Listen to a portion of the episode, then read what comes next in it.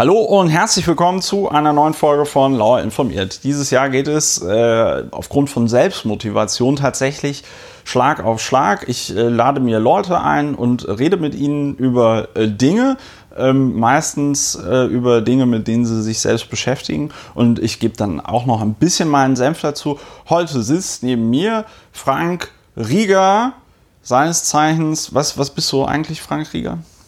Oh, ich bin viele Dinge. Ähm, also viele Leute kennen mich als einer der Sprecher des Chaos Computer Clubs. Das bist du noch immer? Ja.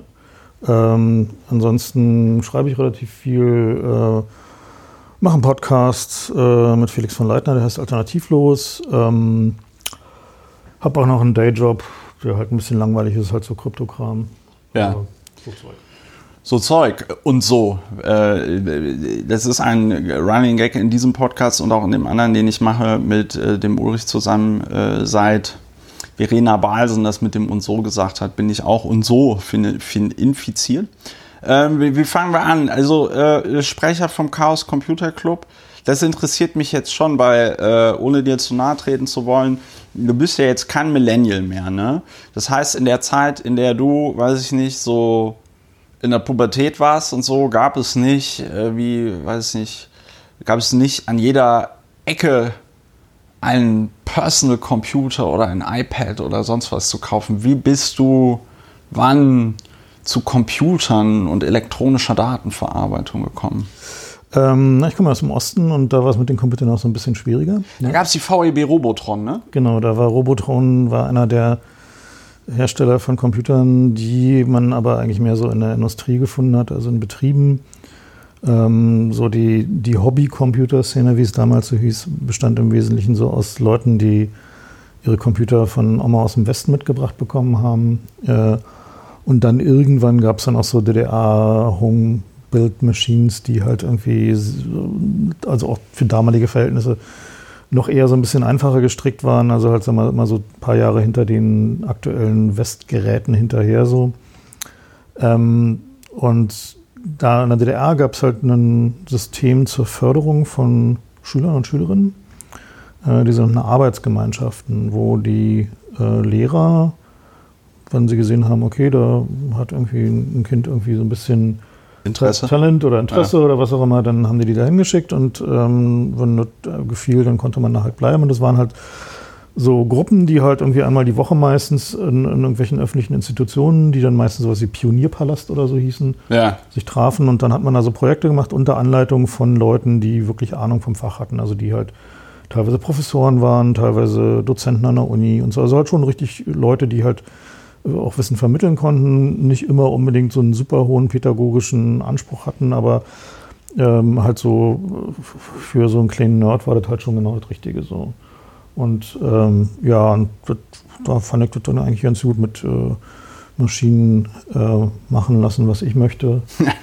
das war irgendwie schon, schon so ein ziemlicher Kicker. Also das war eigentlich ganz cool. Also, also eine von den Arbeitsgemeinschaften, wo ich war, irgendwie war im Pionierpalast in der Wuhlheide.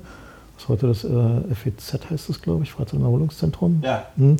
Und äh, da gab es eine Arbeitsgemeinschaft für Computer und Astronomie. Und da haben wir dann unter anderem einen Empfänger gebaut, um die Signale von sowjetischen Wettersatelliten zu empfangen und äh, uns anzugucken. Was natürlich halt schon so Magic war. Ne? Also du hast halt irgendwie so eine Antenne und die schwenkt dann so langsam über dem Horizont irgendwie dem Satelliten hinterher. Ja. Wenn man irgendwie alles richtig gebastelt hat, dann baut sich so langsam Zeile für Zeile das Bild auf dem Bildschirm aus von dem Satelliten, der da oben gerade drüber fliegt. Ja, so Zeug halt.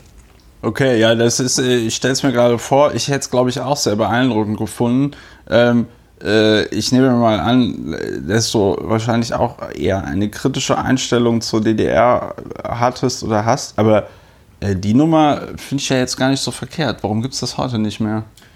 Ähm, weil es diese generell empfundene Verantwortung dafür, dass sich der Staat um die Bildung zu kümmern hat, nicht mehr so richtig gibt.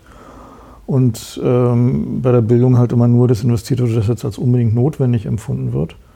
Und dieses, also quasi dieses, dieses ganze, wir mal, so einen holistischen Ansatz zu haben, wie er auch also in der gesamten DDR-Bildungstheorie drin war, also diese sogenannte polytechnische Bildung, also dass du halt eine universelle Allgemeinbildung hast, die aber solide ist, ähm, die ist ja so ein bisschen verloren gegangen und äh, auch durch diese Fragmentierung des Bildungssystems, dass es halt irgendwie, keine Ahnung, wie viele Schulformen es mittlerweile gibt, Äh, und dass es halt irgendwie keine, keinen Anspruch mehr darauf gibt, dass wirklich einen, also man nicht nur alle mitnimmt, sondern eben auch alle, die eine besondere Fähigkeiten und Fertigkeiten haben, auch fördert, wie es nur irgendwie geht. Den gibt es ja heute nicht mehr. Heutzutage hast du ja eher so diese SPD-Ideologie irgendwie, äh, wer irgendwie zu schlau ist, der sollte irgendwie möglichst mit dem Rasenmäher eingekürzt werden. Und dementsprechend wird halt. Ich weiß überhaupt nicht, wovon du redest. Es ist, mir, ein, es ist mir ein komplettes Rätsel. Und da, so ist ja die Bildungspolitik heute strukturiert und dementsprechend gibt es halt eben auch kein Geld dafür, halt irgendwie das. Äh, Kinder, die halt irgendwie mehr können und wollen, halt irgendwie gefördert werden. Und dann wundert man sich halt, wieso es in Deutschland keine Startups gibt. Ja, das ist cool. Ich finde, ich finde, das ist, äh, wir haben tatsächlich es relativ früh hingekriegt in diesem äh, äh, Podcast zu Verfensterrentnern. Das ist etwas, was mir ähm, sehr, sehr gut gefällt. Aber leider hast du ja auch ähm, recht. Aber ähm, also, wenn ich das aber jetzt richtig verstanden habe, es gab diese AG äh, ähm, Computer und Astronomie. Das war eine von den Arbeitsgemeinschaften. So, und, und, da, und da hast du dann quasi den, den ersten Kontakt zu, ähm, äh, zu Computern so den ersten strukturierten. Also, also vorher gab es halt natürlich schon irgendwie Sachen Computer bei Freunden und so, die halt irgendwie man halt Games spielen konnte, ein bisschen Basic programmieren konnte und so weiter. Und ähm, also es war jetzt ja nicht so, dass es keine Computer im Osten gab, es war halt nur alles ein bisschen schwieriger und teurer. Gab es eigentlich im Osten auch schon sowas wie äh, Internet? Also ich kenne das immer nur aus den Filmen mit, mit, mit so, gab es gar nichts in der, nee, ich meine, halt vernetztes Rechnen gab es nicht. Nee, es gab halt, damals gab es ja sowas wie Internet nicht, da gab es halt Modems. Ja. Äh, also Modulator, Demodulator, Kisten beziehungsweise Akustikkoppler, die dann halt über die Telefone... Ja, das mit den Telefonen, ja. Äh, gepfiffen haben, genau.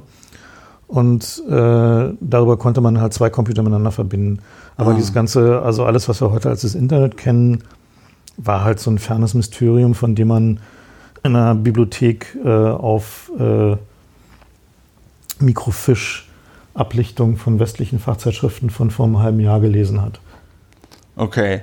Das, okay, da war der Osten also komplett ja. abgeschnitten. So, und dann, äh, wie muss ich mir das vorstellen? Die Mauer fällt und du trittst dem Chaos Computer Club bei oder äh, wie? Nee, es war so, dass es gab halt eine von diesen Arbeitsgemeinschaften, wo ich war, war halt am Haus der Jungen Talente ähm, in der Klosterstraße, glaube ich, in Mitte, äh, was heute Podewiele heißt.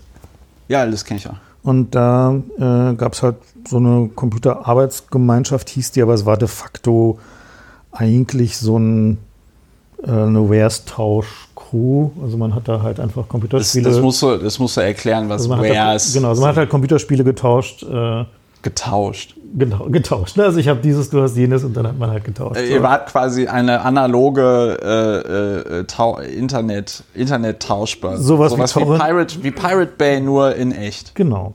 Und, ja. äh, und die, das war halt so ein bisschen einer der Kristallisationspunkte von allen Leuten, die so in Ostberlin halt sich mit Computern beschäftigt haben, weil gespielt haben wir alle und da ist man halt immer mal alle paar Wochen auch so vorbeigeschneit und hat halt irgendwie sich dann mit aktuellem Zeug eingedeckt. Und die dadurch, dass es halt so ein zentraler Punkt war, beziehungsweise ein zentraler Ort, war es dann noch so ein bisschen der Anlaufpunkt, als dann die Mauer fiel und die CCC-Leute aus Hamburg ähm, guckten, was ist denn jetzt eigentlich da in diesem Osten los und irgendwie äh, gibt es dann irgendwie da auch Hacker und Nerds, traf dann halt irgendwann dieses, äh, diese Crew da im Bodeville, beziehungsweise im Hostel Talente. Und dann gab es eine Veranstaltung 1990, ähm, den CoCon im Haus der Talente, was quasi so eine Art Mini-CCC-Kongress in Ostberlin war. Und äh, ja, und da bin ich dann halt zum Chaos Computer Club äh, gestoßen, habe Wow getroffen und irgendwie so die, die ganze Crew da. Ähm, aber das heißt, ich war, ich war vor kurzem mal auf diesem Geburtstag da von Bündnis 90 Die Grünen, ja, da waren die ja sehr stolz darauf, nochmal zu betonen, wir sind nicht nur Bündnis 90, äh, wir sind nicht nur die Grünen, sondern auch mit Bündnis 90 fusioniert nach dem Fall der Mauer und das sind quasi zwei Parteigeschichten auch so ein bisschen, ja. Ähm, äh, aber es gab nicht sowas wie ein Ost-CCC und ein West-CCC und nee. die sind dann irgendwie fusioniert nee. oder so. Nee, es, also tatsächlich war diese, diese ganze Computerszene im Osten war absichtlich hochgradig apolitisch. Mit der einen Ausnahme, dass es halt ähm, einzelne Nerds gab, die ähm, der Opposition geholfen haben mit Infrastruktur. Also halt irgendwie, es ging halt primär um Publizieren, also halt dafür sorgen, dass man halt irgendwie Flugblätter drucken kann, äh, kleine Zeitschriften drucken kann, so Sachen. Und da gab es dann auch so durchaus bemerkenswerte Technologieinnovationen. Also ich bin dann auch so äh, 89 äh, äh, zum, zu so einer Oppositionsgruppe gestoßen, Anfang 90, die ähm, äh, so eine kleine Zeitschrift rausgebracht hat, äh, die damals die Umweltblätter hieß, früher dann Telegraph und äh, die war unter anderem damit beschäftigt, halt, wie publiziert man Kram. und eines der, der Technologien, die die entwickelt hatten, war, was im Osten gab es halt keine Kopierer, jedenfalls nicht frei zugänglich, war halt hochreglementiert. Alles, was Publikation, Kommunikation war, ja. war unter staatlicher Kontrolle. Also bis hin dazu, dass äh, die Schriftbilder von Schreibmaschinen äh, also abgetippt und registriert wurden, damit man hinterher, wenn es irgendwo einen Flugzettel gab, der irgendwie kopiert worden war. Das heißt, alle Schreibmaschinen in der DDR hatten ein Nummernschild quasi. Ja, die haben die identifiziert anhand der kleinen Abweichungen, die halt. Aber das meine ich die mit Nummernschild. Genau, also die ja. waren, es gab dann genau. Register, crazy shit. Also ich weiß nicht, wie lange sie das tatsächlich durchgezogen haben. Kann sein, dass sie es irgendwann aufgegeben haben, aber es gab irgendwann gab es das mal zwischendurch und das zeigt halt so ein bisschen das Mindset und die haben dann unter anderem halt so Sachen gemacht, dass sie halt ähm, auf sogenannter Wachsmatrizendruck ähm, ihre, also diese Zeitschrift publiziert haben ja. äh, im, im, Schutze der Kirche. Also die Kirche war halt so ein bisschen so ein Raum, wo Opposition sein konnte, weil der Staat sich da so ein bisschen rausgehalten hat. Und die, äh, also deswegen waren, waren auch viele DDR-Oppositionsgruppen, hatten die so eine Kirchennähe, weil die halt in den Räumen da waren. Also häufig genug war das dann, hatte das dann wenig mit Kirchen noch zu tun, sondern waren halt nur Leute, die irgendwie anders leben wollten, die sich dann halt da in den Kellern von irgendwelchen Kirchgemeinden getroffen haben. So. Es hat ja heute, hat ja Kirche auch oft noch wenig mit Kirche zu tun, aber ja. Gut, ja, aber ja. ja, ja, okay, die haben sich dann in Kellerräumen getroffen und mit Wachsmatrizen Dinge. Genau, äh, die haben dann halt ihre, ihre, äh, ihre Zeitschrift da publiziert und da gab es dann halt natürlich alle technische Probleme. Da gab es dann halt so ein paar Nerds, die sich halt. Äh und was war die Innovation? Ah, die Innovation war, dass man Wachsmatrizen auch mit Nadeldruckern bedrucken kann. Also die waren eigentlich dafür da, dass man halt, also Wachsmatrize ist halt ein Stück Papier, wo ja. eine, eine, Wachsschicht drauf ist. Mhm. Und dann war es eigentlich dafür gedacht, dass du eine Schreibmaschine, eine Schreibmaschine drauf tippst. Mhm. Und die Schreibmaschine schlägt dann halt Vertiefung ins Wachs. Ja. Und dann spannst du das in diese komische Druckmaschine ein und die schmiert halt Farbe in die Vertiefung. Ja.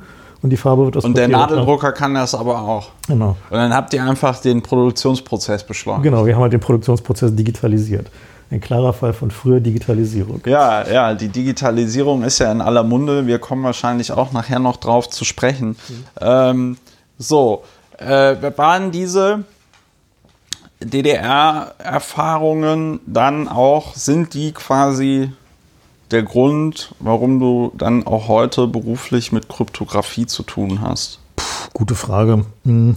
Oder ist das, oder psychologisiere ich da jetzt? Ja, wahrscheinlich schon. Also, ich meine, es ist halt so, dass also ich glaube halt an Menschenrechte auf unüberwachte Kommunikation so. Und ähm, das ist halt ein, also ich denke, jeder sollte das Recht haben, ohne dass er überwacht wird, kommunizieren zu können.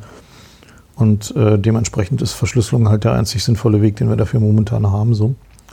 Ähm, aber es ist halt jetzt, würde ich sagen, hat jetzt wenig mit der DDR-Erfahrung zu tun. Also klar war es halt damals so, dass halt, da gab es halt, also war unüberwachte Kommunikation halt sehr schwierig, weil eigentlich konntest du halt nur einen Waldspaziergang machen so und dann so halbwegs sicher sein, weil und äh, drauf bauen, dass die Person, mit der du dich triffst, nicht in der Stasi ist. Genau, das war dann halt so das, äh, das Problem. Aber letzten Endes ist halt der, das schon so ein bisschen auch der Antrieb für das, was ich halt so im CCC mache und so auch in, in meinen publizistischen Tätigkeiten, einfach den äh, genau darauf hinzuweisen, dass es eben nicht selbstverständlich ist, dass wir Menschenrechte haben, dass wir Freiheitsrechte haben, dass man sich dafür darum kümmern muss.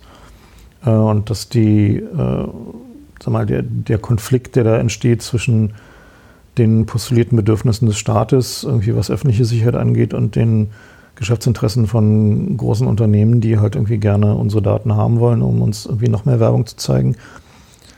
Und unseren Menschenrechten ne, und, und, dem, was wir eigentlich als Menschen wollen, äh, dass der halt nicht weggeht und man auch nicht aufhören darf, sich um den zu kümmern. So. Ja. Die, ähm, nochmal, aber wie wird man dann Sprecher vom CCC?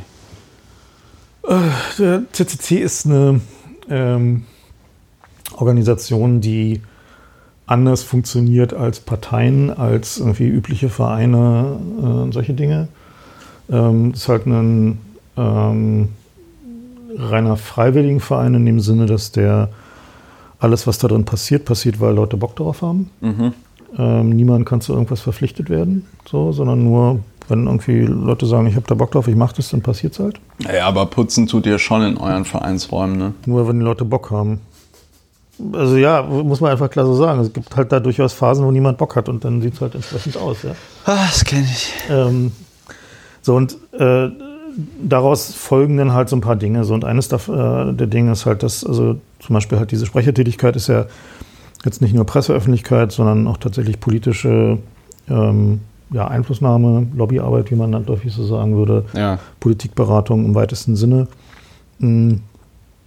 Das ist halt so ein, ja, ist halt quasi eine Vertrauensposition, die äh, jetzt nicht per formaler Vorstandsbeschlusswahl oder so verhängt wird, sondern wo die Mitgliederversammlung irgendwie immer, wenn sie stattfindet, dann halt irgendwie dem Sprecherteam halt das Vertrauen ausspricht oder nicht. Ähm, und ansonsten sind es halt Leute, die halt Lust haben, diese Arbeit zu machen. So, und äh, die halt eben das entsprechende Vertrauen äh, der, der Mitglieder genießen, diese Arbeit zu machen. So, ich weiß, es klingt halt ungewöhnlich, es ist halt nicht irgendwie so klassische Demokratie mit allem drum und dran, aber hat halt eine Menge damit zu tun, dass der CCC halt einfach eine Meritokratie ist, sich dafür auch nicht entschuldigt, sondern sagt halt, ähm, wer halt Dinge macht, wer halt Dinge tut ähm, und sie gut macht, äh, bekommt dafür halt eben das entsprechende Vertrauen. Mhm.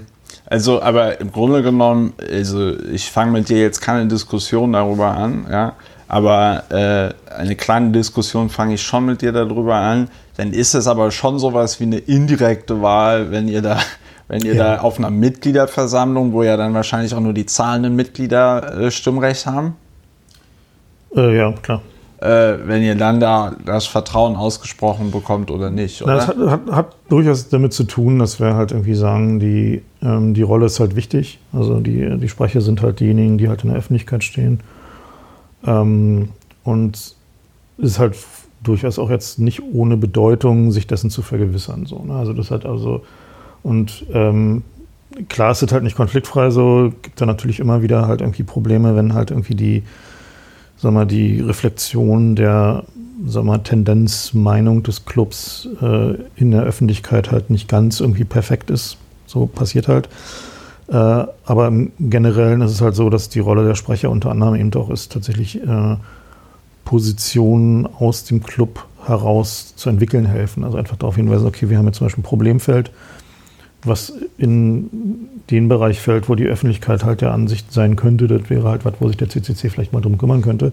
Ja. Und dann einfach mal festzustellen, ob jemand Bock hat, sich drum zu kümmern. Ja, also es ist halt, wie gesagt, in der Regel ist es halt so, wenn du halt in der Presse irgendwas siehst und denkst so, da müsste es doch jetzt aber mal ein Statement vom CCC zu geben. Ja. Und du gibst keins. Dann gibt es halt entweder gibt's halt zwei mögliche Gründe. Das Wahrscheinlichste ist irgendwie, es interessiert niemand, niemand hat Bock, sich darum zu kümmern. Ja. Ähm, und der zweite Fall ist, ähm, es gibt halt keine, ähm, also, also eine stark divergierende Meinung. Also ein ja. Beispiel war zum Beispiel, warum haben wir nicht zu Google Street View gesagt? Ne, also um mal so, einen, so, einen, so einen schönen äh, Spaltfall ja. rauszusuchen. Äh, und äh, da war es halt einfach so, dass halt irgendwie, es gab halt einfach keine, keine Meinung, die sich da hätte artikulieren lassen, weil ähm, so grob die eine Hälfte der Leute war halt der Meinung, es ist eigentlich eine geile Sache, irgendwie so ja. mehr davon. Und die andere Hälfte der Leute war der Meinung, ja, irgendwie geht ja gar nicht so. Ne? Und, ähm, und da sagen wir dann halt einfach nichts zu. Warum sollten wir auch? Ne? Ja. Also wir, wir, sind halt, wie gesagt, niemandem irgendwas verpflichtet. Wir sind von niemandem abhängig. Äh, wir müssen nicht.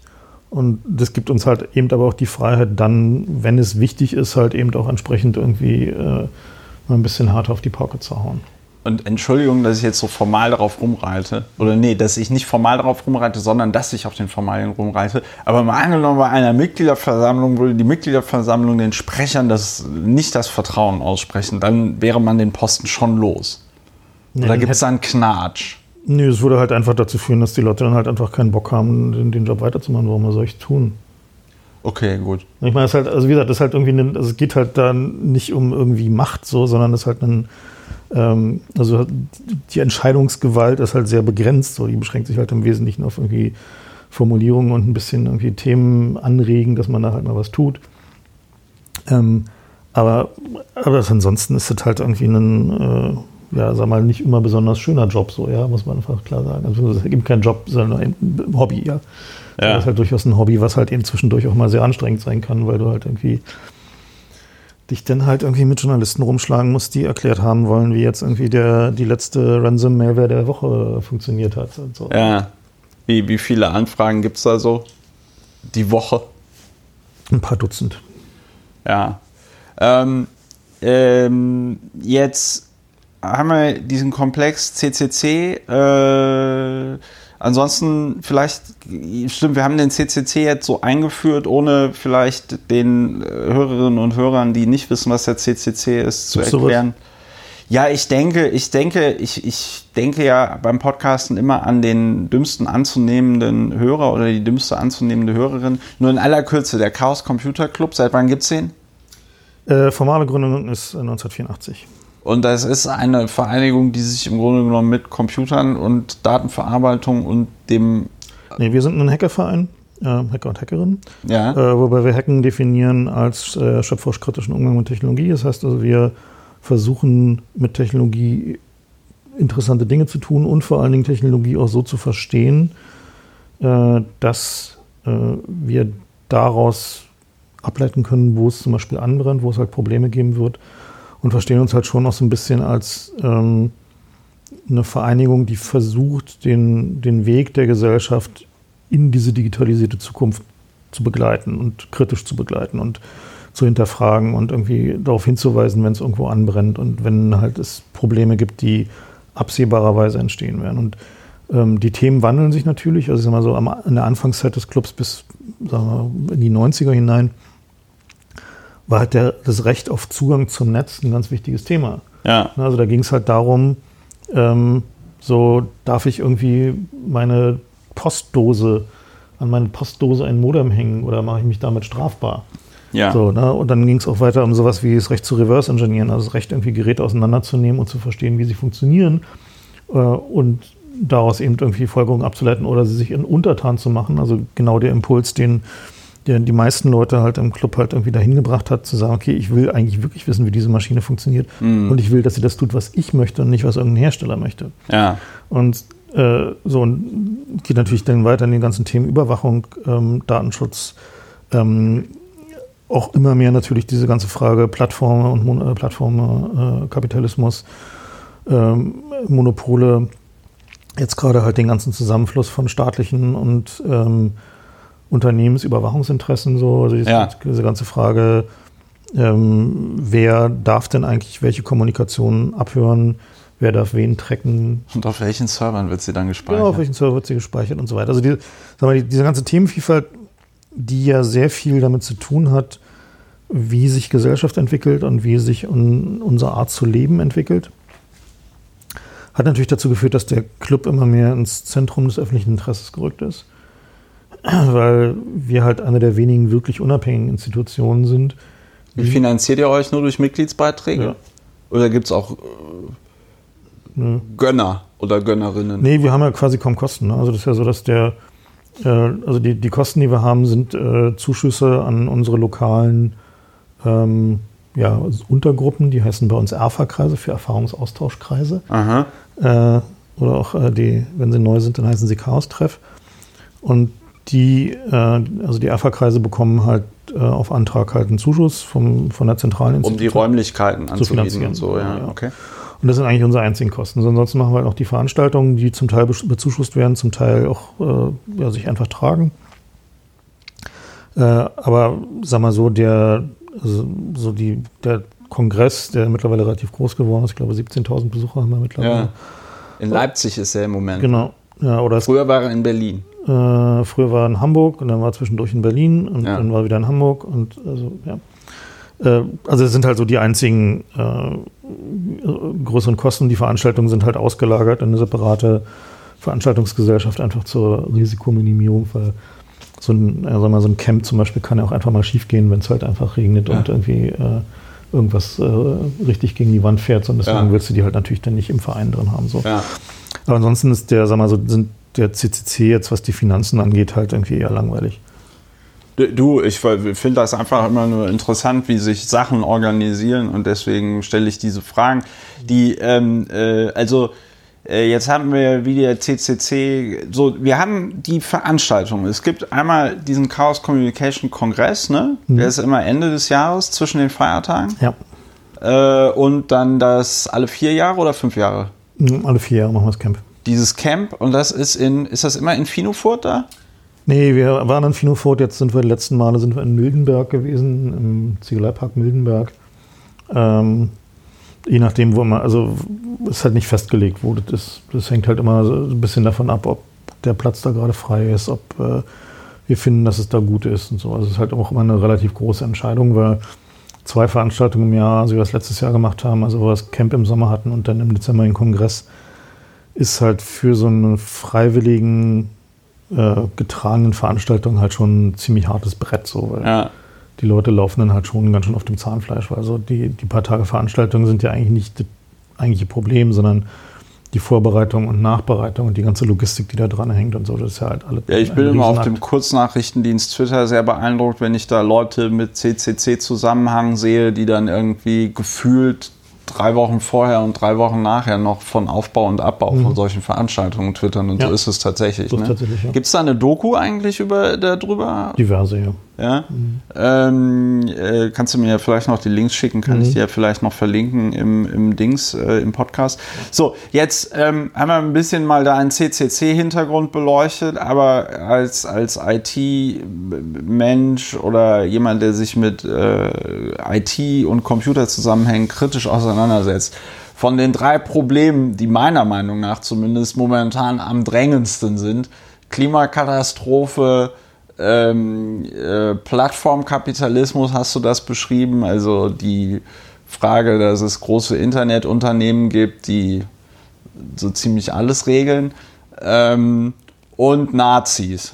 Was, was ist, was ist da, also was, was ist, wie siehst du die, wie würdest du die ähm, einordnen? Sind sie vielleicht gleich schlimm und was müsste man deiner Meinung nach, was könnte man oder müsste man deiner Meinung nach am schnellsten? Wo müsste man am schnellsten ran? Wenn jetzt die gute Fee kommt und sagt, du hast nur, nur drei Wünsche frei. Naja gut, also ich meine, wenn jetzt äh, die Feder wäre zu sagen, äh, wir müssen jetzt mal, also wir können jetzt ein Problem von den drei lösen, ja. dann würde ich halt schon die Klimakatastrophe lösen, aus dem einfachen Grund, weil sie existenziell ist. Äh, die anderen Sachen sind halt dem gegenüber, also sowohl der Plattformkapitalismus als auch die Nazis sind, sagen wir mal, in historischen Dimensionen eher vorübergehende Phänomene. So.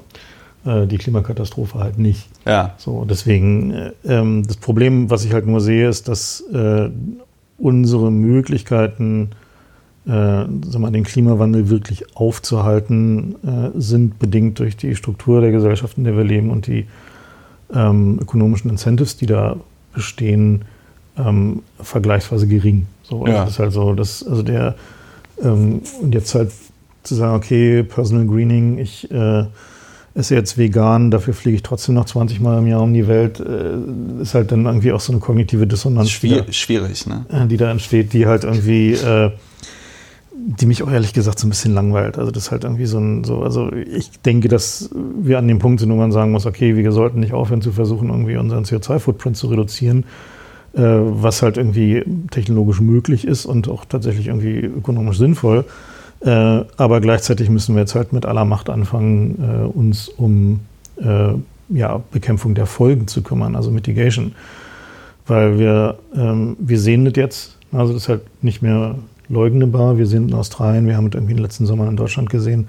Die letzten zwei Sommer. Ja, letzten zwei Sommer, ja. Äh, dass äh, wir jetzt anfangen müssen, uns ernsthaft Gedanken darum zu machen, wie lebt es sich in einer Welt, die eben nicht mehr ist wie vorher.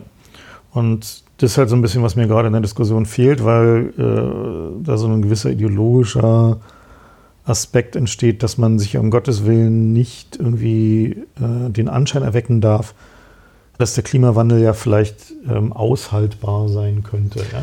Mhm. Das ist halt so ein, so ein, so ein also der, das finde ich sehr unehrlich, weil letzten Endes führt, wird es halt dazu führen, dass vier Millionen Leute sterben und zwar unnötigerweise. Ja, ich gebe dir vollkommen recht. Gleichzeitig muss, muss ich, würde ich dem jetzt gerne erwidern wollen, dass wir hier ja auf einem relativ hohen Level schon darüber diskutieren. Ne? Also ich meine, du kannst dich auch mit deiner Friseurin darüber unterhalten, dass das im Moment mit dem Wetter alles ein bisschen komisch ist und ja, das mit der Dürre in Brandenburg und so, mit den Waldbränden, das ist schlimm. Aber ich glaube, so diesen, wie du das jetzt gerade beschrieben hast, äh, ne, diese, diese existenzielle Bedrohung, also die im Moment sehr realistische Chance, dass wir bei, dass wir im Moment auf 4 Grad zusteuern. Und wenn wir 4 Grad erreichen, auf diesem Planeten nur noch eine Milliarde Menschen leben. Und das bedeutet dass, oder maximal, ne? Ähm, ich glaube, das sind so Sachen, die viele Leute gar nicht so richtig wahrhaben wollen. Ich finde das bezeichnend zum Beispiel an so Sachen. Ich habe ich hab neulich ähm, das heißt neulich, das war heute, da hat der Tagesspiegel einen Artikel über Kinderpsychologen, die über jetzt die sogenannte Klimaangst sprechen. Ne? Und die Kinder, die also Angst davor haben, wie gehen sie denn jetzt mit dieser Weltkatastrophe um? Und das war so lustig, oder ich fand es so deswegen so interessant, weil das auf eine Art und Weise formuliert war, als ob diese Angst der Kinder, die ja in meinen Augen sehr berechtigt ist, ähm, also ob das so ein ausgedachtes Problem wäre, so wie nach dem Motto Angst vor schlechten Noten oder so. Und gleichzeitig ähm, gebe ich dir recht, dass es natürlich äh, Leute gibt, da würde ich mich sogar auch dazu zählen, die da ein bisschen auf dieses Mitigation-Ding äh, ein bisschen ablehnend reagieren, aber nicht deswegen, weil ich da nicht die Notwendigkeit sehe, sondern weil ich einfach tatsächlich die Befürchtung habe, dass dann so Leute, die eh im Moment schon kein Problem damit haben, ähm, dass es so ist, wie es ist und die denken, ich kann, ne, wie du gesagt hast, 20 Mal im Jahr um die Welt fliegen und so, dass die noch weiterhin so weitermachen können, weil wir bauen ja dann, weiß ich nicht, eine höhere Schutzwand irgendwo oder ja, so. Also der Punkt ist halt, wir, wir müssen halt beides tun. Ja. Und das ist halt ein und nur weil wir fürchten, dass ein paar Leute halt irgendwie den Ernst der Lage nicht verstehen, nicht darüber zu reden, was jetzt getan werden muss, halte ich halt schlicht für verbrecherisch. Also das ist halt einfach ein, äh, es wird halt dazu führen, dass viele Millionen Leute einfach sterben werden. Weil, es muss weil, wir, weil wir haben einfach immer keine fucking Zeit mehr. Also muss man einfach mal klar sagen. Also ja, ist du, halt du so, dass, da bei mir. Das, also so, wir müssen jetzt halt anfangen, jetzt die Städte umzubauen. Wir müssen uns darum kümmern, wie irgendwie unser Wasserhaushalt aussieht. Wir müssen anfangen, irgendwie Pflanzen zu züchten, die mit Wärme und Klima klarkommen. Und wir müssen halt uns darum kümmern, wie wir Ökosystemmanagement lernen, weil anders wird es halt nicht mehr gehen. Und da ist die Zeit dafür ist halt nicht mehr so viel. Das ist halt irgendwie, das sind jetzt noch 20, 30 Jahre und dann müssen wir das halt können. Weil sonst sind wir wirklich in der Situation, dass wir noch mit einer Milliarde Menschen auf diesem Planeten leben können.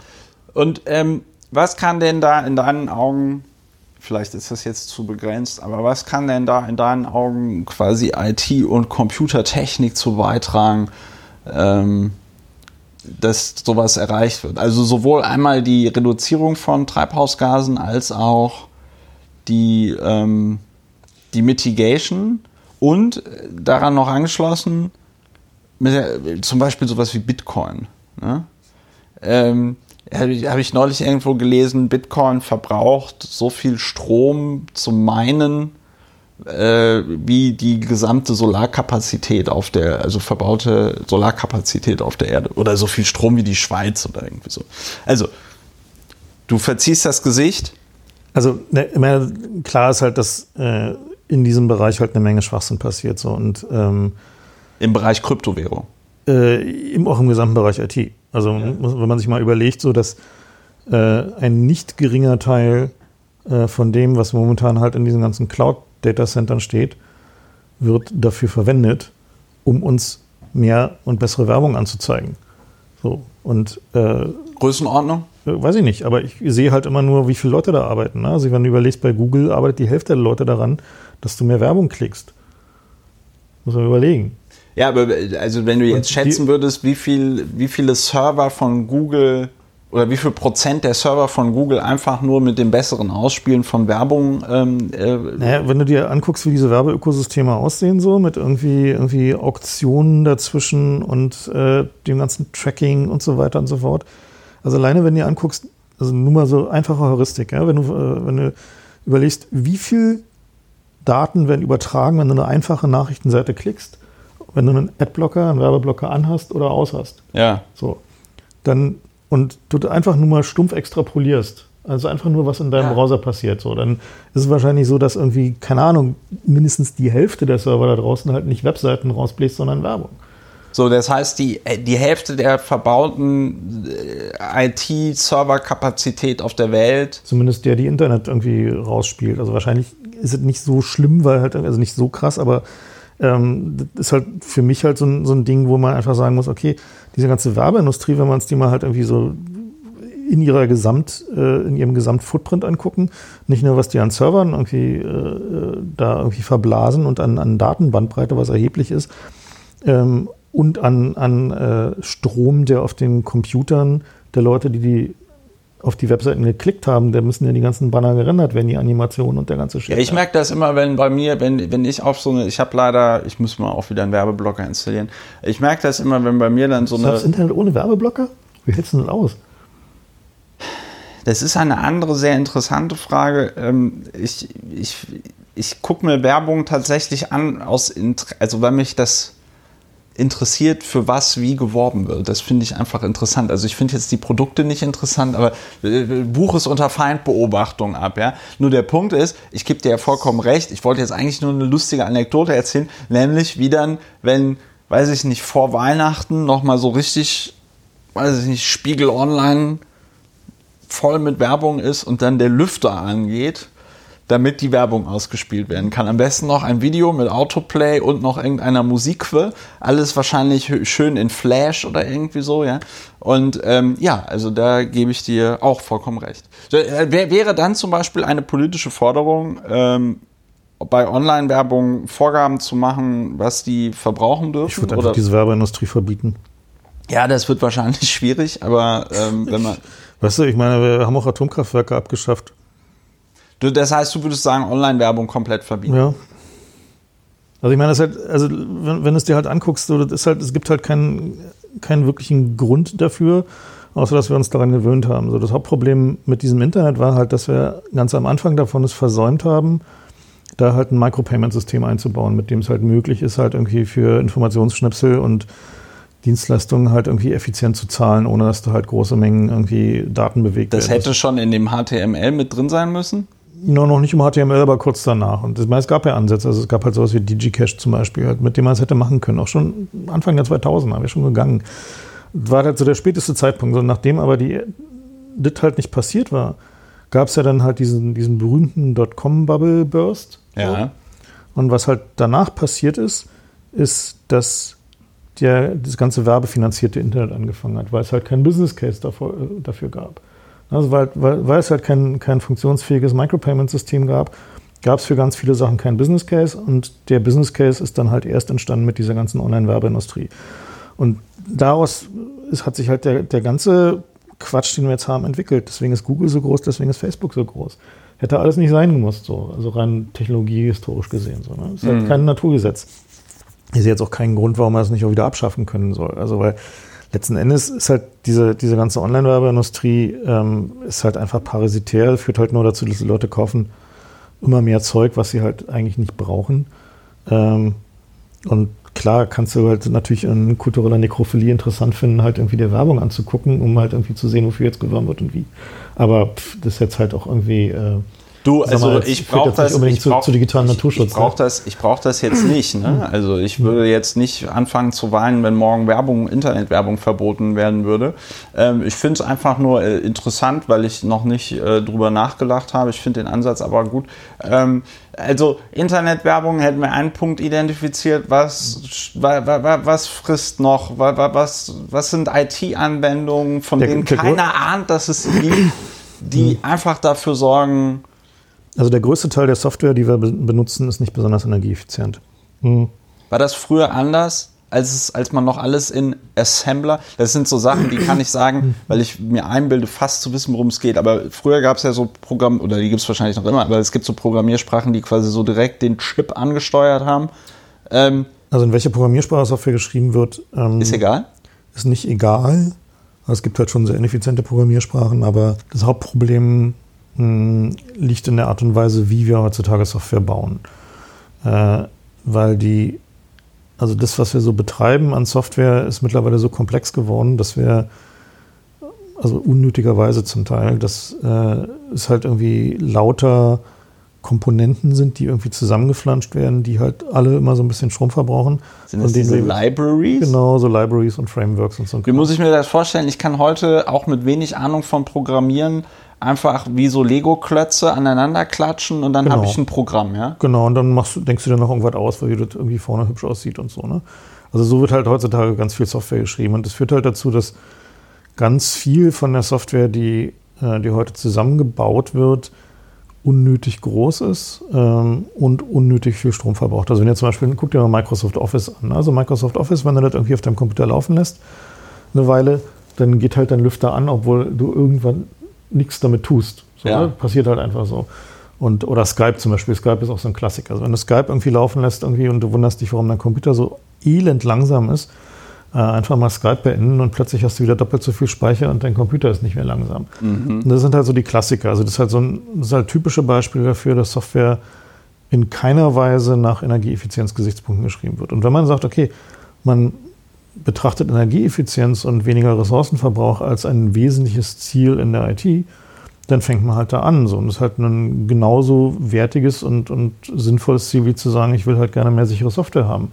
Also ich hätte gerne mehr Software, die halt nicht kaputt geht, wenn man sie böse anschaut. Äh, weil das Problem, was wir halt haben, gerade mit den ganzen Cyberwar-Geschichten und den, den, ganzen Angriffen mit Ransomware und so, die wir jetzt gerade haben, äh, ist halt schlechte Software. So ist halt genau dasselbe Problem wie Software, die zu viel Energie verbraucht, ist halt. Aber die gehen halt im Grunde genommen Hand in Hand. Also du meinst eine Software, wo sich Leute, also ähm, richtig Gedanken machen, wie man das alles programmiert und nicht irgendwie einfach nur irgendwas zusammenklatschen, die ist dann auch nicht so anfällig gegenüber irgendwelchen. Das ist eine grobe Verallgemeinerung, aber so kann man es ungefähr darstellen. Standardangriffen. Ja. Also letzten, letzten Endes ist es halt eine Frage von Ausbildung. In dem Augenblick, äh, wo man sagt, es ist halt ein, ein wesentliches Ziel, dafür zu sorgen, dass zum Beispiel in Deutschland jeder und jede, die programmieren lernt, in der Schule, in der Uni, in der Ausbildung, wo auch immer, zum einen lernen, sicher zu programmieren. Ne? Also, dass man halt irgendwie nicht halt irgendwie Opfer von Standardangriffen wird. Und es ist halt einfach nur Handwerk. Also, es halt keine große Magie, es ist halt wirklich nur Handwerk. Das ne? ist halt so, wie das du lernst, wenn du halt irgendwie, wie, wie du lernst, Steckdosen zu verkabeln. Und ja. du halt lernst, dass du halt irgendwie die Schrauben fest anziehen musst, dass du Adern-Enthülsen brauchst und dass du halt irgendwie den Schutzleiter nicht vergessen darfst. Mhm. Genauso funktioniert es halt mit Software auch. Du musst halt einfach ein bestimmtes Handwerk beherrschen, wie du das Programmieren so machst, dass du dir halt nicht dauernd in den Fuß schießt. Und ähm, genauso könnte man das natürlich, also da sind wir auch noch erst am Anfang, da gibt es noch weniger Forschung zu als für sichere Software. Aber energieeffiziente Software ist jetzt halt auch irgendwie kein, kein Hexenwerk, kann man halt auch machen, muss man halt nur verstehen. Dafür gibt es aber momentan kein Incentive, weil Computer werden immer billiger. Ähm, die Rechenleistung, die wir kriegen, wird immer größer fürs gleiche Geld. Und äh, dann ist halt egal, wenn die Software an sich langsam ist, weil die Computer werden halt immer schneller und immer haben wir mehr Speicher. So. Ja, das ist, das ist das, was ich mich immer frage. Jetzt kommt hier wieder so eine dumme Anwenderfrage, äh, weil das iPhone zum Beispiel, was ich habe, ne, das wird auch immer schneller. Ne?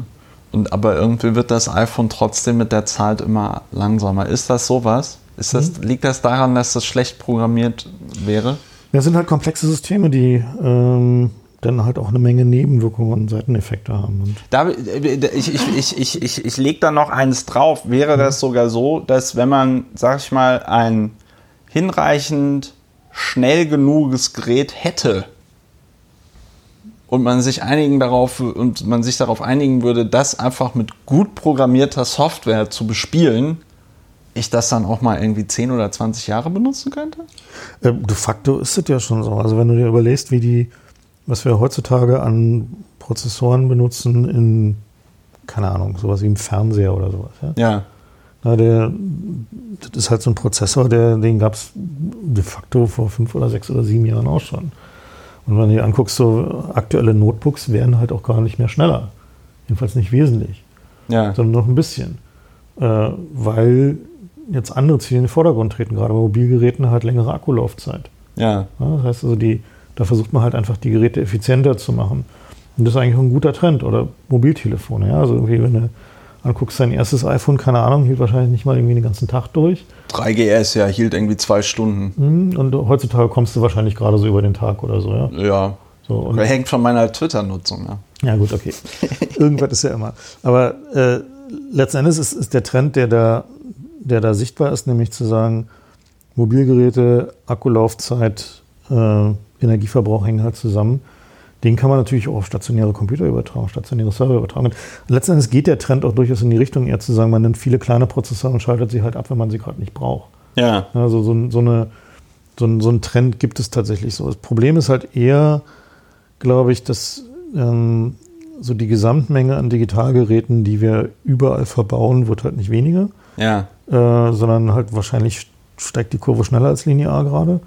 Und ähm, da geht es dann halt eben um so ein blödes Zeug wie Standby-Verbrauch. Ja? Also wie ja. viel verbraucht der Shit, wenn du ihn eigentlich gerade nicht wirklich benutzt? So, ne? Also Recht auf Schalter, oder? Eigentlich bräuchten ja. wir das, ne? Recht auf Schalter, das vermisse ich auch an Das gibt eigentlich, ne, es gibt ja eine EU-Norm dafür, die halt diese, äh, diesen, diese Standby-Geschichten regelt. Die ist halt ein bisschen verwässert worden, die ist halt nicht ganz so stark, wie sie sein könnte. Äh, aber das zeigt so ein bisschen die richtige Richtung, dass also an einigen Stellen ist halt schon notwendig ist, dass halt der Staat Rahmenbedingungen setzt. Also genauso wie, wie zum Beispiel halt irgendwie bei IT-Security, ja. wo es halt echt helfen würde, wenn man sagen würde, jedes Gerät, was irgendwie mit dem Netz verbunden werden kann, ja. braucht, so wie du, wenn du einen Kühlschrank kaufst, so einen Sticker hast mit dem Energieverbrauch, ja. so einen Sticker, auf dem steht als Ampel A, B, C, Rot, Grün, Gelb. So äh, sicher ist ihr Gerät. Nee, nicht mal. Die Aussage kannst du kaum treffen. Also kann, kannst du, also kannst halt. Okay. Aber sowas Einfaches wie, wie oft gibt es Security-Updates und für wie lange? Ja. ja. Würde schon vollkommen reichen. So, weil das, das ist das Problem bei diesen Android-Geräten, ne? Mhm. Na, bei allen. Bei allem. Also wenn du halt irgendwie, keine Ahnung, irgendwie dein Verstärker oder so hat wahrscheinlich auch irgendwie ein Ethernet und irgendwie, du willst gar nicht wissen, was da an Software drauf läuft, weil wahrscheinlich wurde die vor fünf Jahren zuletzt geupdatet, ja. Und der ist relativ neu, der, der, der, aber ja, ich verstehe das Problem, ja. was du meinst. Und du hast keine Ahnung, ob sich das Ding jetzt updatet oder wie oft oder wann. Ja. Ne, das ist, halt so ist das dann dieses Ding, wo mit, den, mit diesen Babyphones, die am Internet hängen und die, wo alle noch das Herstellerpasswort haben, das 000000 ist und dann irgendeine, weiß ich nicht, chinesische Hackergruppe, die mit irgendwas infiziert und dann diese ganzen Babyphones eine DDoS-Attacke starten? Ist das sowas? Ja, genau. Okay. Ja, und, und meine, das geht halt mittlerweile in alles rein. Was war jetzt letzte Woche? Äh, Türschlösser an Hotels, die plötzlich Teil eines Botnetzes wurden. Geil. Ne? So Sachen. Und das ist halt überall. Es gibt drin. auch jetzt Türschlösser, die einfach allen aufmachen, ne? Mhm. Habe ich neulich gelesen. So, aber, also, das heißt aber im Grunde genommen, wenn ich dich jetzt richtig verstehen, versta verstanden habe, äh, wäre es aber auch schon gut, wenn zum Beispiel die Politik Vorgaben machen, würden, Vorgaben machen würde bezüglich energieeffizienter Programmierung, oder? Ich glaube, dazu ist die Politik schlicht nicht in der Lage, weil sie nicht mal versteht, was ja, das Problem gut, ist. Ja, gut, darüber müssen wir jetzt nicht reden, sondern wenn jetzt, wenn, nee. wir, einen, wenn wir einen der nee, du musst, Wünsche... Bei sowas musst du halt einen Meter rangehen, da musst du halt sagen, okay, der, ähm, du willst Incentives setzen insgesamt und es geht halt irgendwie über sowas wie CO2-Preise sehr viel besser als irgendwie alles andere. Aber man könnte, wenn man wollte, schon auch Vorgaben definieren und sagen, energieeffizientes Programmieren. Hat, also ich bin kein großer Freund von, von politischem Micromanagement, weil äh, es funktioniert in der Regel nicht. Ähm, die Industrie findet immer Wege drumherum, wenn es zu spezifisch ist. Und du willst eigentlich als Politik in der Regel dafür sorgen, dass du wirkliche Marktincentives setzt. Das heißt also, die, ja. die Rahmenbedingungen des Marktes so änderst, auf einem möglichst hohen Level, was also nicht irgendwie spezifisch umgangen werden kann, ja. äh, was dafür sorgt, dass die Leute selber kreativ CO2-Preis. Zum Beispiel CO2-Preis. Also ich meine, CO2-Preis hat im Detail ganz viele Probleme, aber sagen wir, das ist halt zumindest so die richtige Flug. Können wir denn, aber können wir denn, können wir uns denn wenigstens darauf einigen, dass zum Beispiel, du hast gesagt, da forscht auch irgendwie niemand richtig dran oder arbeitet niemand richtig dran? Nein, es gibt schon, aber wir sind halt auch noch weiter hinter der Notwendigkeit, äh, Notwendigkeitskurve als bei äh, äh, sicherem Programmieren zum Beispiel. Genau, also, aber wenn jetzt zum Beispiel, das wäre auch eine Möglichkeit, dass man sagt, die Bildungspolitik investiert mal ein bisschen in Lehrstühle, äh, die dann sowas. Nee, ich würde tatsächlich da nicht mal in Lehrstühle investieren, sondern, also wie bei sicherem Programmieren ähm, sind wir da an dem Punkt, wo wir einsehen müssen, dass unsere föderale Bildungsstruktur hinderlich ist. äh, wir sie aber nicht kurzfristig loswerden. Und ähm, deswegen die Aufgabe des Bundes und seiner Institutionen sein sollte, Lehrmittel zu schaffen, die dann von allen in den föderalen Bildungsstrukturen verwendet werden. Das heißt also zum Beispiel halt irgendwie Curricula zu bauen für sicheres Programmieren, für, für äh, äh, energieeffizientes Programmieren, weil daran scheitert es halt häufig, dass es keine Lehrmaterialien gibt oder sich Leute, die selber aus, ausdenken und improvisieren. In dem Augenblick wurde halt irgendwie von, sagen wir mal, irgendwie der Einstiegsinformatikklasse in der Grundschule bis irgendwie hoch zum irgendwie äh, Diplom gibt es ja nicht mehr, Masterabschluss, ja. ähm, in den relevanten Studiengängen du halt einfach Lehrmaterial hast, was du verwenden kannst, was da ist, ja. wo Leute irgendwie die Leute einfach frei, frei verwenden können. Das wäre aber Kommunismus. Nee, nee ich, ich, mache, würde, ich, mache, das, ich mache einen Spaß. Ich finde es ja auch gut. Das wäre aber, Aufgabe des Staates. So, ja, ja, ja, ja, ja. Und ich meine, und es, und ich meine, es gibt ja solche Ansätze. Es gibt ja Länder, wo irgendwie der Staat irgendwann gesagt hat, das ist jetzt gut ähm, hat irgendwie alle Schulbuchverlage gekauft, hat die irgendwie in eine Stiftung eingegliedert und hat halt gesagt, so, wir kümmern uns. Zum Beispiel? Polen. So, ist, ja, ist natürlich irgendwie. Not bad. Zeigt halt irgendwie natürlich an einigen Stellen dann Nebenwirkungen, in dem Augenblick, wo halt da ideologisch interferiert wird, ne? weil irgendwie die ja. Regierung da jetzt so eine durchaus so ihre Probleme hat. Aber, aber man, man, kann das ja, es gibt ja auch in Deutschland, siehe öffentlich-rechtliche, äh, öffentlich-rechtliches Fernsehen, öffentlich-rechtlicher Rundfunk, man kann ja versuchen, das möglichst unabhängig zu konstruieren. Klar, ich meine, das, das ist sowieso an ganz vielen Stellen die, die notwendige Lösung, dass wir das, was heute öffentlich-rechtlich ist, neu erfinden, aber mit derselben Intention. Das Problem, was wir halt nur haben mit den momentan öffentlich-rechtlichen Institutionen, ist halt, dass die halt viel zu lange existieren und da halt eine institutionelle Inertia aufgebaut hat und irgendwie Verbindlichkeiten und Verpflichtungen und so weiter, die nicht mehr ohne weiteres irgendwie zu reformieren sind. Ähm, und, aber trotzdem muss man einfach klar sagen, dass die Grundidee eines öffentlich-rechtlichen äh, Systems, nämlich halt irgendwie Dinge im Interesse der Öffentlichkeit zu betreiben, aber nicht der Staat zu sein, der da halt immer mit seinen Interessen von öffentlicher Sicherheit und irgendwie Abhörbefugnissen und so weiter und so fort interferiert, dass die sehr gut ist und dass man halt viele Dinge, die halt sagen wir auch äh, im, wo man bei näherer Analyse sagen müsste, äh, dass die halt eigentlich zum Beispiel natürliche Monopole sind, dass man die eigentlich öffentlich-rechtlich betreiben sollte. Und du, du rennst da bei mir äh, vollkommen offene Türen ein. Äh, als, als Lieblingsbeispiel bringe ich dort dann immer ich sage dann immer, ich gucke es nach, ich gucke es dann nicht nach, aber selbst Adam Smith hat in Wealth of Nation, Nations schon ellenlange Abhandlungen darüber geschrieben, was man öffentlich betreiben sollte und was man privatwirtschaftlich ja, betreiben sollte. Also selbst der Urvater des Kapitalismus, dem war das nicht fremd. Ja, also fassen wir mal zusammen. Wir haben über den, äh, wir haben über den CCC gesprochen, über äh, was man in der IT gegen die Klimakatastrophe machen könnte und wie man das äh, mit den öffentlich-rechtlichen äh, Sachen machen könnte. Kommen wir mal, das ist super, das wollte ich schon immer mal in einem Podcast sagen. Kommen wir mal zu deinem Buch. Mhm. Du hast ein Buch geschrieben. Ja. Wie heißt es? Äh, das habe ich zusammengeschrieben mit Christiane Hütter und das heißt äh, Gefährliche Menschen. Ähm, ist ein Sci-Fi, also ich habe ja schon äh, andere Bücher geschrieben, zusammen mit Konstanze Kurz, drei Sachbücher. Und das ist jetzt mein erstes Nicht-Sachbuch. Ähm, Wo ist das erschienen? äh, erschienen als ein sogenannter Polyplot. Das ist also eine, neue Publikationsform, wo Leserinnen und Leser beim Lesen selber Entscheidungen fällen können, die, nee.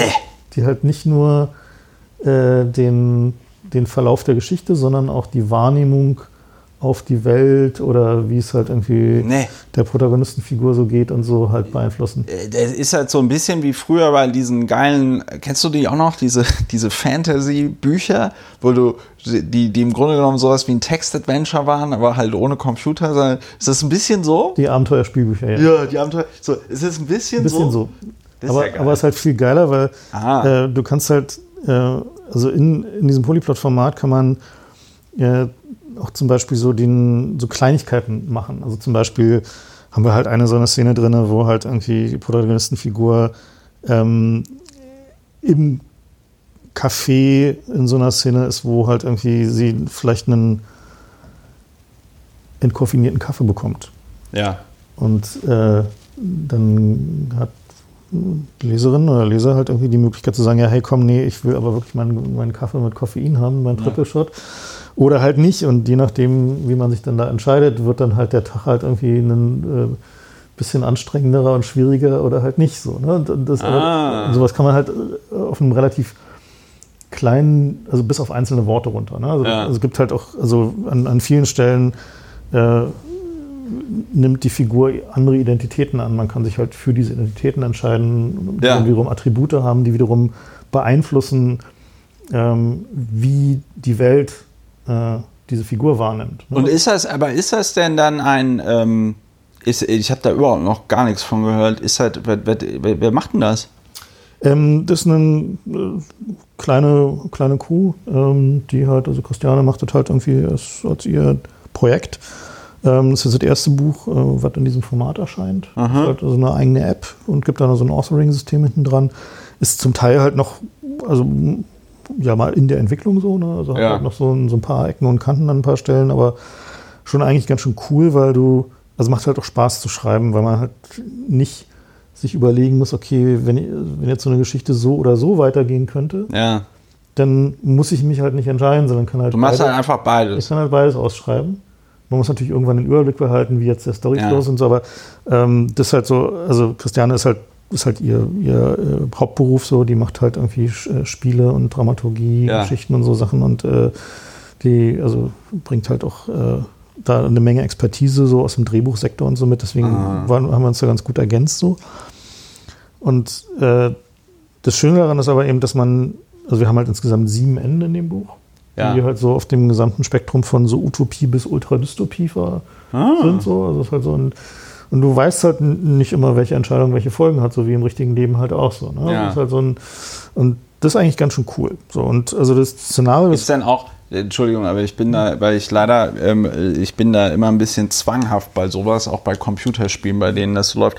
Gibt es denn da auch so eine Einstellung, so Fire and Forget, äh, dass du sagst, ich will, ich will das Buch mit dem schönen Ende lesen, ohne mich entscheiden zu müssen? Gibt's, geht das auch? Nee, aber du kannst mich nach Hinz fragen.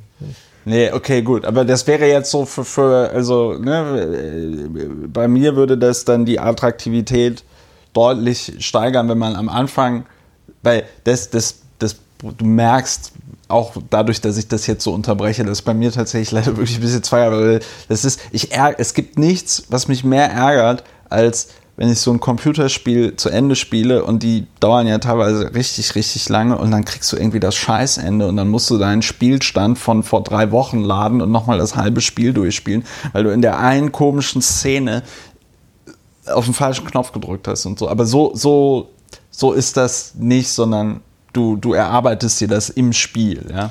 Mm, nee, du triffst halt schon Entscheidungen, aber du kannst einfach nochmal von vorne spielen. Das ist jetzt nicht so lange. Ich meine, das ganze Ding hat halt irgendwie, sagen wir, auf dem Hauptlesepfad sowas wie 200 Seiten oder so. Also okay. irgendwie keiner, also du bringst jetzt halt nicht da irgendwie in drei Wochen mit zu. Das ist halt so, okay. Das ist halt so die, äh, sag mal, die, so die, die Kernentscheidungen, also so einige der Kernentscheidungen sind auch relativ klar, so, ja. also wo du halt irgendwie dich zwischen dem einen oder dem anderen entscheidest. An anderen Stellen ist nicht ganz so obvious, aber äh, das ist halt so ein auch so ein, so ein Ding, was wir gesehen haben jetzt so schon vom, vom Feedback. Äh, die allermeisten Leute lesen halt mehrfach ja. weil sie auch gerne wissen wollen, wie dann halt die anderen Enden sind und, und was halt hier und da passiert und so. Sie explorieren tatsächlich diesen, ja. diesen Geschichtenraum auch gerne so. Ja, ich finde, ich find, wie gesagt, ich finde das deswegen interessant, weil ich damals diese Bücher immer total geil fand und, und, und, und ähm, also das hat Spaß gemacht. Ja, aber worum, worum geht es denn jetzt in diesem Buch? Das ist, äh, wann spielt das, wenn es ein Science-Fiction-Roman ist? Äh, in einer naheliegenden Zukunft. Ah, okay, gut, ja, ja. Also nicht Los Angeles 2019, aber in nee. einer nicht so fernen äh, Zukunft. Also wir sind, wir sind da schon in Europa und ähm, der, das Szenario ist halt eine, eine Welt, in der, also die von unserer Welt halt einfach relativ linear extrapoliert ist. Ja. Ähm, es gibt halt ein paar Features, äh, also zum Beispiel äh, Fusionsreaktoren gibt es denn. Ja. Äh, das heißt also, zumindest das Grundenergieproblem ist gelöst, der Klimawandel ist aber trotzdem nicht gelöst, weil dauert ja eine Weile, bis irgendwas passiert. Ja. Äh, und es gibt aber in dieser Welt halt so diesen, diesen Zusammenfluss von Staaten und Konzernen, äh, der so weit gediehen ist, dass sie eigentlich eins geworden sind. Das heißt dann halt der, der Komplex. Ist das denn, aber ist das, ist das denn auch so ein bisschen satirisch, also über, überspitzt, oder ist es wirklich so, Ist das so ein Buch, das so wirklich so ernst, ernst ist? Nee, also, ist nicht. Also es ist halt so, so, dass es halt schon mit einer Menge Augenzwinkern und Spaß geschrieben also ist. Also so schon eher in die Richtung Snow Crash, weil das ist ja so mein Benchmark, es so, so in die Richtung? Hm. Okay. Also es ist halt, ist halt nicht bierernst, so überhaupt nicht, sondern es ist halt, halt also klar an einigen Stellen ist schon ziemlich dramatisch und auch uh, ziemlich emotional so, aber ähm, sag mal, was so die Szeneriebeschreibung und so angeht, ist natürlich da auch eine Menge ähm, Ironie dabei so, und eine Menge Überspitzung und äh, so, aber äh, an vielen Stellen ist halt wiederum auch relativ realistisch. Also was jetzt halt zum Beispiel halt so diesen, dieses Konzernstartding angeht. Das heißt dann der Komplex. Genau. Nennen die sich selber so oder werden die nur so genannt? Die werden so genannt, ja. Ja, okay. Ja. Und diese, die, also dieser Titel Gefährliche Menschen kommt halt daher, dass der Komplex hat halt Angst davor, dass sich der Status quo verändert und hat halt festgestellt, dass sie Technologieentwicklung nicht aufhalten können. Ähm, aber äh, Leute, die äh, genug Energie und Intelligenz haben, um äh, mit diesen Technologien äh, den Status quo zu versuchen zu verändern, ja. Äh, die halt im Auge zu behalten und irgendwie äh, daran zu hindern, irgendwie da irgendwie aufzumucken. Und das tun sie halt irgendwie auf zwei Wegen. So entweder ähm, sie sorgen halt dafür, dass sich die Leute halt irgendwie im Komplex verdingen, also halt beim Staat oder bei den Konzernen. Ja. Ähm, oder sie haben halt Pech, das heißt halt, die haben halt irgendwie dauernd äh, Probleme mit dem Staat, irgendwie haben halt dauernd irgendwie Steuerprüfungen, irgendwie ja. kriegen irgendwie keine Startup-Finanzierung, kriegen kein Visum und so weiter. Mhm. mhm. Und dann gibt es halt noch ähm, gefährliche Menschen, also Leute, die halt über diese, diese Eigenschaften verfügen, wo der Komplex halt denkt, die könnten mal Stress machen und gefährlich werden, heißen halt gefährliche Menschen. Und dann gibt es halt auch noch welche, die das Spiel so ein bisschen durchschaut haben und halt außerhalb leben. Also die halt versuchen halt sich nicht mit den Mechanismen, äh, die da halt äh, ja, herrschen, irgendwie zu identifizieren und denen möglichst aus dem Weg zu gehen und halt ihre parallelen Gesellschaften, ihre parallelen Ökonomien aufzubauen.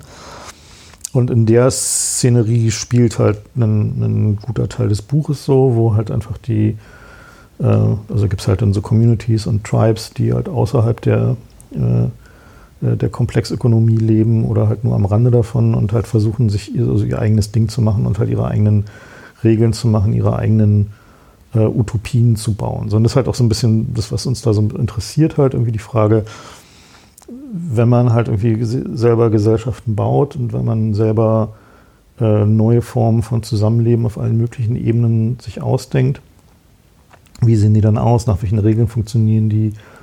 Und ähm, da, so in dem, also die Protagonistenfigur hat da so eine größere Reise und kommt da bei etlichen von diesen, diesen Communities und Tribes vorbei und äh, sieht die dann halt auch und, und, und interagiert mit denen um halt eben doch genau dieses Nachdenken darüber anzuregen, wie könnte dann eigentlich sowas aussehen. So, wenn man jetzt sagt, okay, es gibt halt diesen Anspruch, dass alle nach demselben Modell leben, gibt es ja schon länger nicht mehr, aber wenn man halt sagt, okay, man baut halt kleinere Subgesellschaften auf, die ihre eigenen Regeln machen und ihre eigenen Formen des Zusammenlebens, ihre eigenen ökonomischen Grundlagen schaffen, wie könnten die eigentlich dann aussehen? So ist halt so ein bisschen so, ein, so, ein, so eines der, der Subthemes von dem Buch.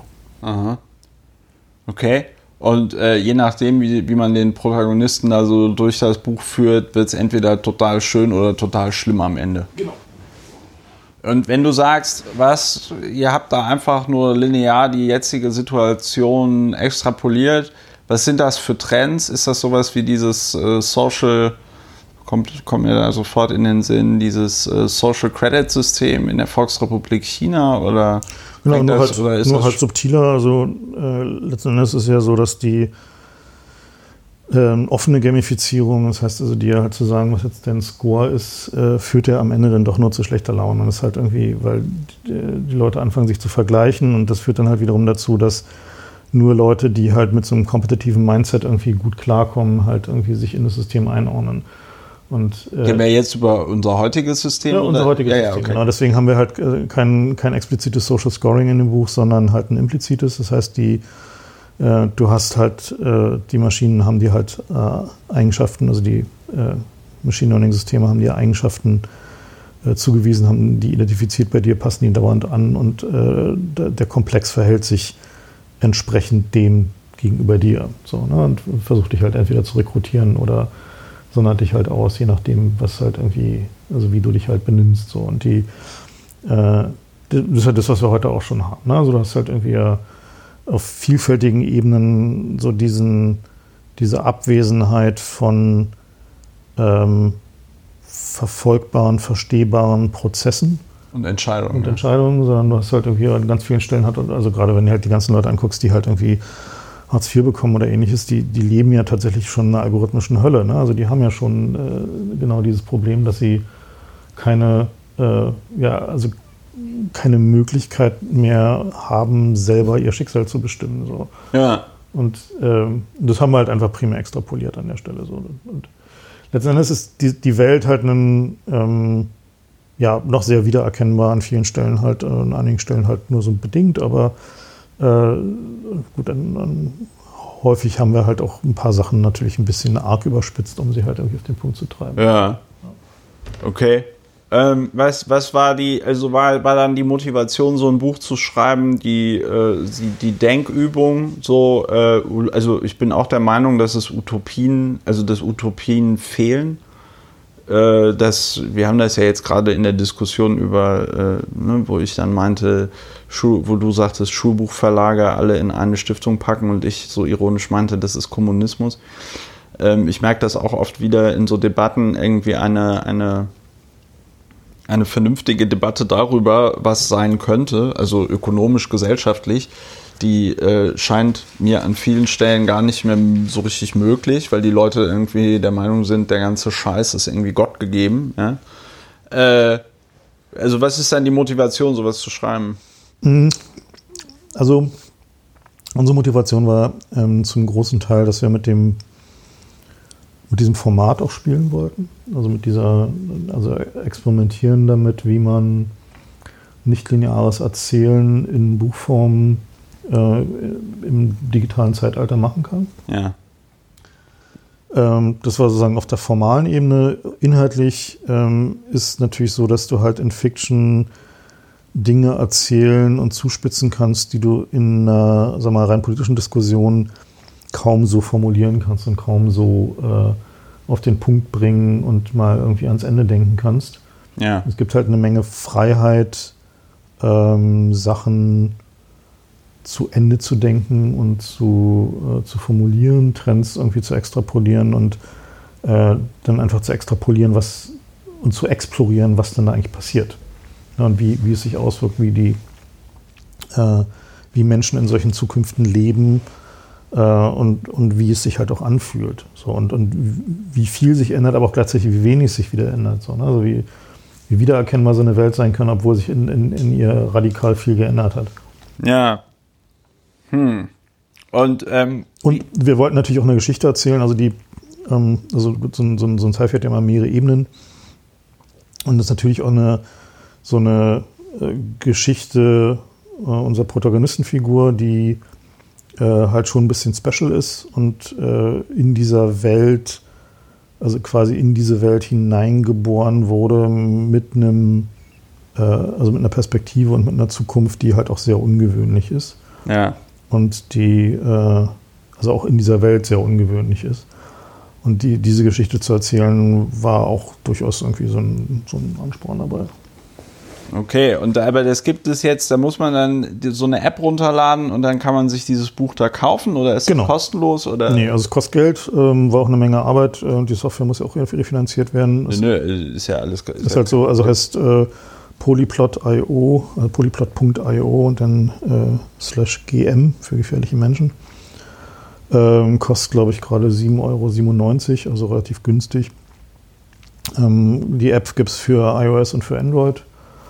Ähm, lädt sich die App runter, äh, geht dann auf die Webseite, kauft sich halt den, das Buch und dann bekommt man halt den, so einen QR-Code ja. äh, per Mail. Den scannt man dann mit der App im Telefon, dann kann man lesen. Das ist relativ, geht relativ flott. Ja. Hm. Hm, hm, hm. Die Frage ist, also, äh, weil ich bin ja am Ende leider dann auch immer noch ein sehr politischer Mensch, aber wenn du jetzt, wenn du jetzt so Bücher äh, darüber schreibst, die sowas beschreiben, hast du denn dann persönlich die Hoffnung aufgegeben, dass Politik in der Lage ist, sowas zu ändern, oder bist du irgendwie weiß ich nicht, noch idealistisch genug zu sagen, ach nee, ähm, weiß ich nicht, wenn das und das passiert, könnte ich mir schon vorstellen, dass, oder wie muss ich mir das vorstellen? Also, mh, ich habe die Hoffnung noch nicht komplett aufgegeben. Eigentlich ist äh, der momentane Zustand der deutschen Politik halt so, dass äh, Schlimm, ne? meine Hoffnung halt eher so ein bisschen begrenzt ist. Ja.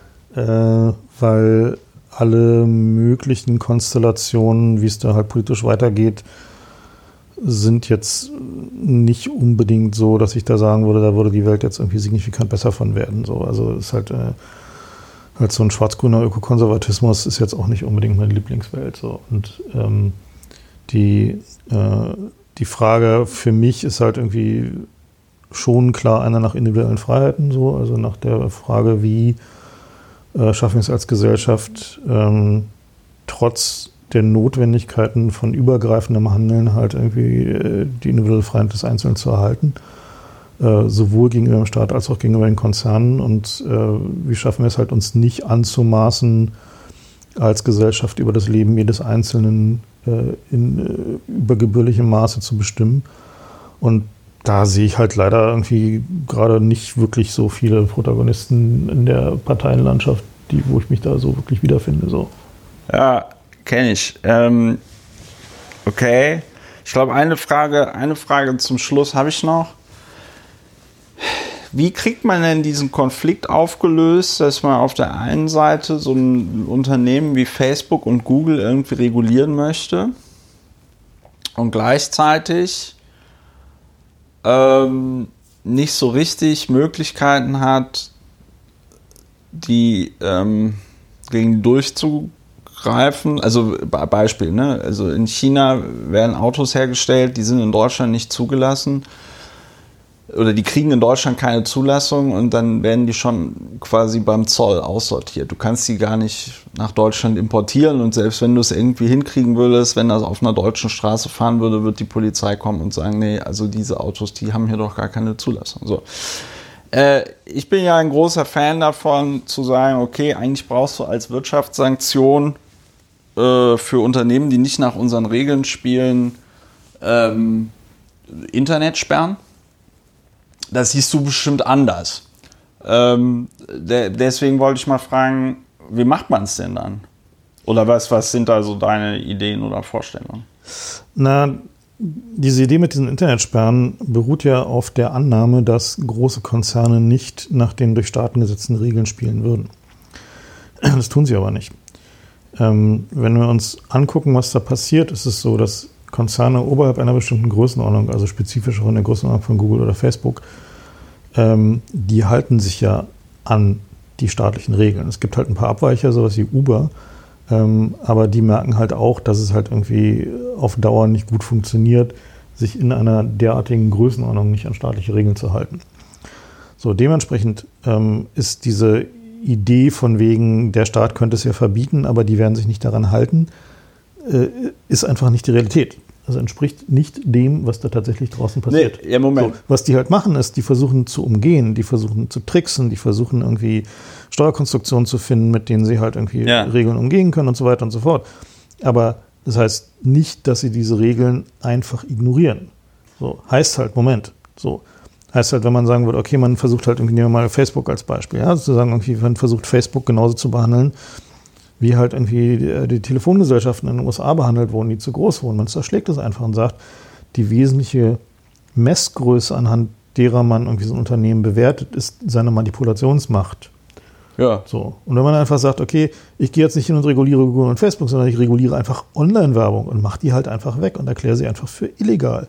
Und wenn jemand Online-Werbung ausspielt, die halt irgendwie mehr ist als irgendwie, keine Ahnung, ein Link in den Suchresultaten oder sowas, ähm, dann kommt da halt einfach am nächsten Morgen halt einfach die Polizei vorbei und sagt, guten Tag, Sie haben hier illegale Online-Werbung ausgespielt, irgendwie hier ist Ihr Haftbefehl. Ja. So, ne? so funktioniert sowas. Und ähm, der, also es ist ja nicht so, dass halt das Internet ein rechtsfreier Raum wäre, obwohl Nö, ich immer so, ne, sondern es ist halt so, dass die gerade große Konzerne halten sich halt da dran und versuchen halt nur mit möglichst kreativer Regelauslegung und vor allen Dingen mit Beeinflussung von Regeln ähm, sich den, ja, dem, so einer Regulierung zu entziehen. Weil das ist halt genau das Problem, was wir gerade haben, ist, dass dieses Zusammenfließen von äh, von Konzernen und Staat funktioniert ja über die sogenannte Regulatory Capture. Das heißt also, dass Unternehmen den regulatorischen Prozess zu ihren Gunsten beeinflussen, und zwar in einer Art und Weise, die nicht unbedingt offensichtlich ist. Also wenn du zum Beispiel anguckst, halt irgendwie hier, ähm, wie heißen sie, diese Nikotin-Vape-Dinger irgendwie in Amiland? Die, die was? Ja, hier diese Nikotin-Vaping-E-Zigaretten, äh, so, ja.